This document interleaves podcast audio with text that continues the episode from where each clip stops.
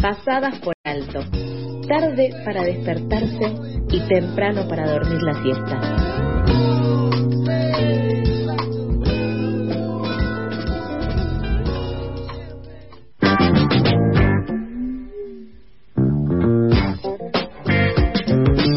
Muy bien, son las ocho y media, como somos puntuales, seguimos con más noticias acá en Pasadas por Alto.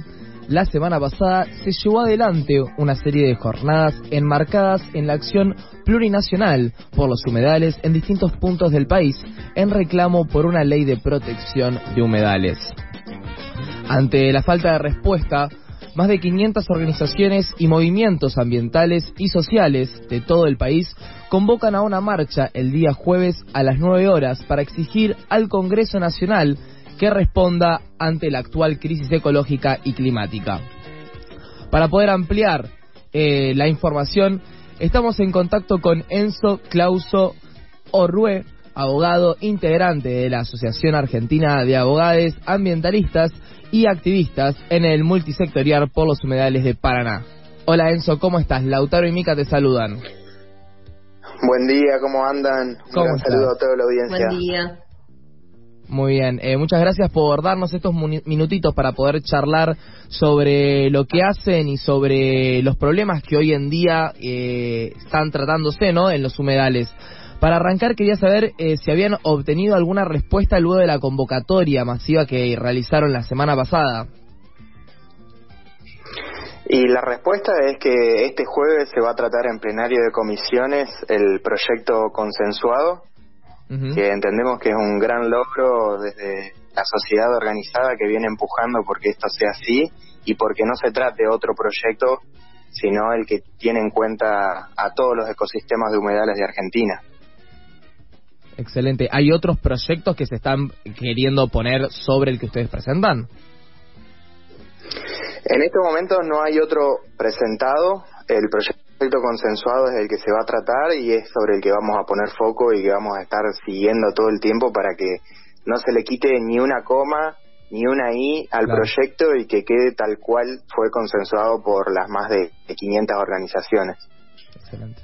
Bien, Enzo, llevó un montón de tiempo que se pueda tratar este tema. Entendemos que por un montón de, intereses, ¿no? Que se van cruzando en el medio. Lo que te queríamos preguntar también es por qué es importante que se avance rápido en el tratamiento de este tema involucrado eh, en una crisis ecológica y climática, ¿no?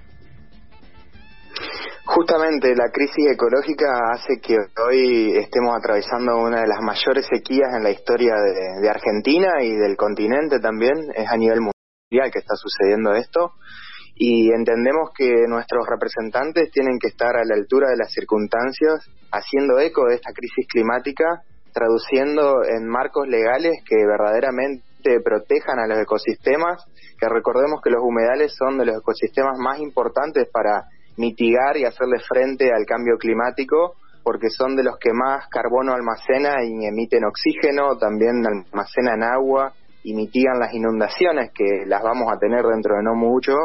Así que estar a esa altura es realmente hacerse eco de la crisis climática que estamos viviendo. Bien, clarísimo. Y sabes que teníamos una, una duda también, leyéndoles en Instagram y conociendo un poco más la multisectorial, hay una frase que ustedes usan que es somos una sola naturaleza, naturaleza como sujeto de derechos. ¿Nos querrías contar un poquito más sobre eso? ¿Qué significa? Y esa frase va en eco a empezar a deconstruir el antropoceno, esta era geológica que la especie humana inauguró, donde logró modificar la vida y destino de todo el resto de las especies con las que compartimos el planeta. Y sentirnos que somos una sola naturaleza nos hace entrar en una dimensión distinta de la realidad y entender que estamos eh, en un mismo planeta y por ende somos interdependientes y que tanto los empresarios que se benefician económicamente destruyendo la na- naturaleza como aquellas personas que luchan día a día por conseguir su alimento, estamos en la misma. Respiramos el mismo aire y tomamos el mismo agua. Por más de que se piense que eh, tomar agua embotellada te termina salvando, bueno, eso no, no se puede dar por mucho tiempo y esas no son las soluciones que necesitamos. Necesitamos que los ecosistemas provean vida y que la biodiversidad sea un beneficio compartido y no solo la exclusividad con la cual se llenan los bolsillos unos pocos. Bien, hablabas de antropoceno y, hace referencia a una era geológica, ¿no? Y yo recuerdo eso ya de la facultad, pero la intención era un poco marcar la acción de las personas por sobre el planeta, ¿no? Y un poco tratar de girar en torno a, verlo conceptualmente, a ver conceptualmente, perdón, de una forma distinta nuestro vínculo con la Tierra y con el planeta, ¿es así? Totalmente. Eh, no podemos basar nuestra economía en un crecimiento infinito mientras el sistema tierra del cual se basa esta economía es un sistema finito, ¿no?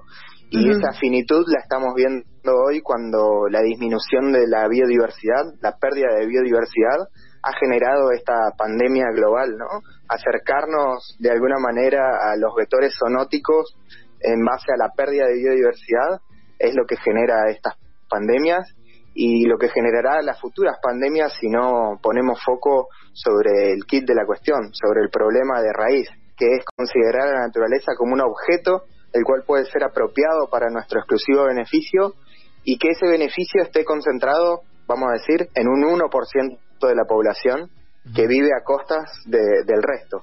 Y eso en el sur global se siente mucho más porque somos proveedores de naturaleza y a cambio de eso acá contraemos deudas públicas y degradamos y contaminamos el ambiente, lo que termina repercutiendo en una menor calidad de vida de toda la población. Clarísimo. Estamos en contacto con Enzo Culazo Orue, abogado integrante de la Asociación Argentina de Abogados Ambientalistas y activista en la multisectorial por los humedales de Paraná. Quería preguntarte, volviendo a, a la marcha del jueves, ¿qué expectativas tienen ante el tratamiento del proyecto de ley eh, el día jueves? Todas las expectativas están puestas ahí y por eso se va a estar haciendo presión desde afuera del Congreso para que nuestros representantes sepan que los estamos mirando y que los ojos y el corazón de un montón de jóvenes y de personas que, vemos la realidad de, de, otra manera y que las cosas pueden ser distintas, vamos a estar ahí pendientes de lo que ellos hagan, porque sepan que representan a todo el pueblo y no solo a un porcentaje concentrado. Enzo, ¿y qué puede hacer el Estado para fortalecer el control sobre algunas actividades como fueron la quema ilegal de diferentes ecosistemas a lo largo del país, ¿no? Que estuvimos conociendo desde el año pasado hasta este año. Sabemos que pasaba desde antes, pero tal vez últimamente estuvieron más en foco.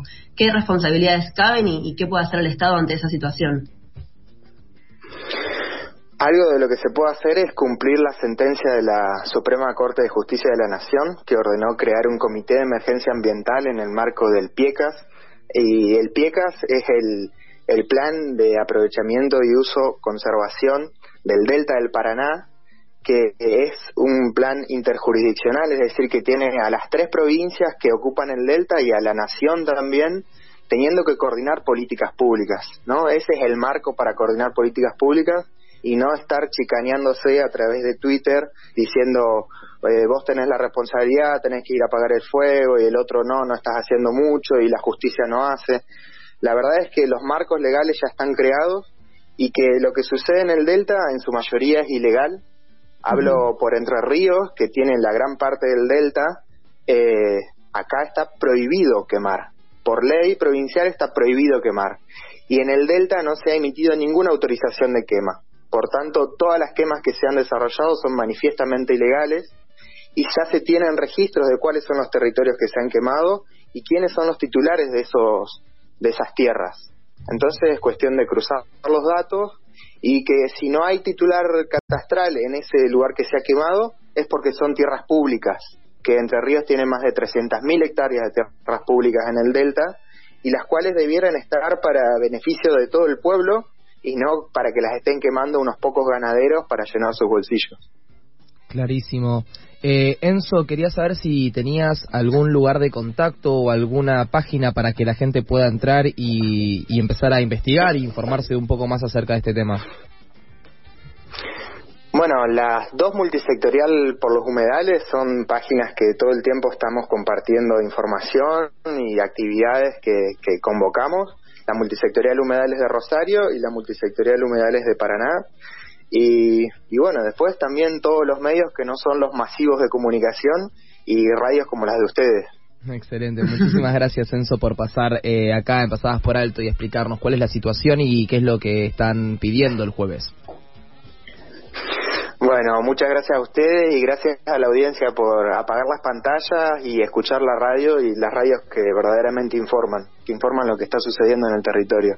Muchísimas gracias. Arriba esos parlantes pasó Enzo Culazo Orue, abogado integrante de la Asociación Argentina de Abogados Ambientalistas y activista en la multisectorial por los humedales de Paraná.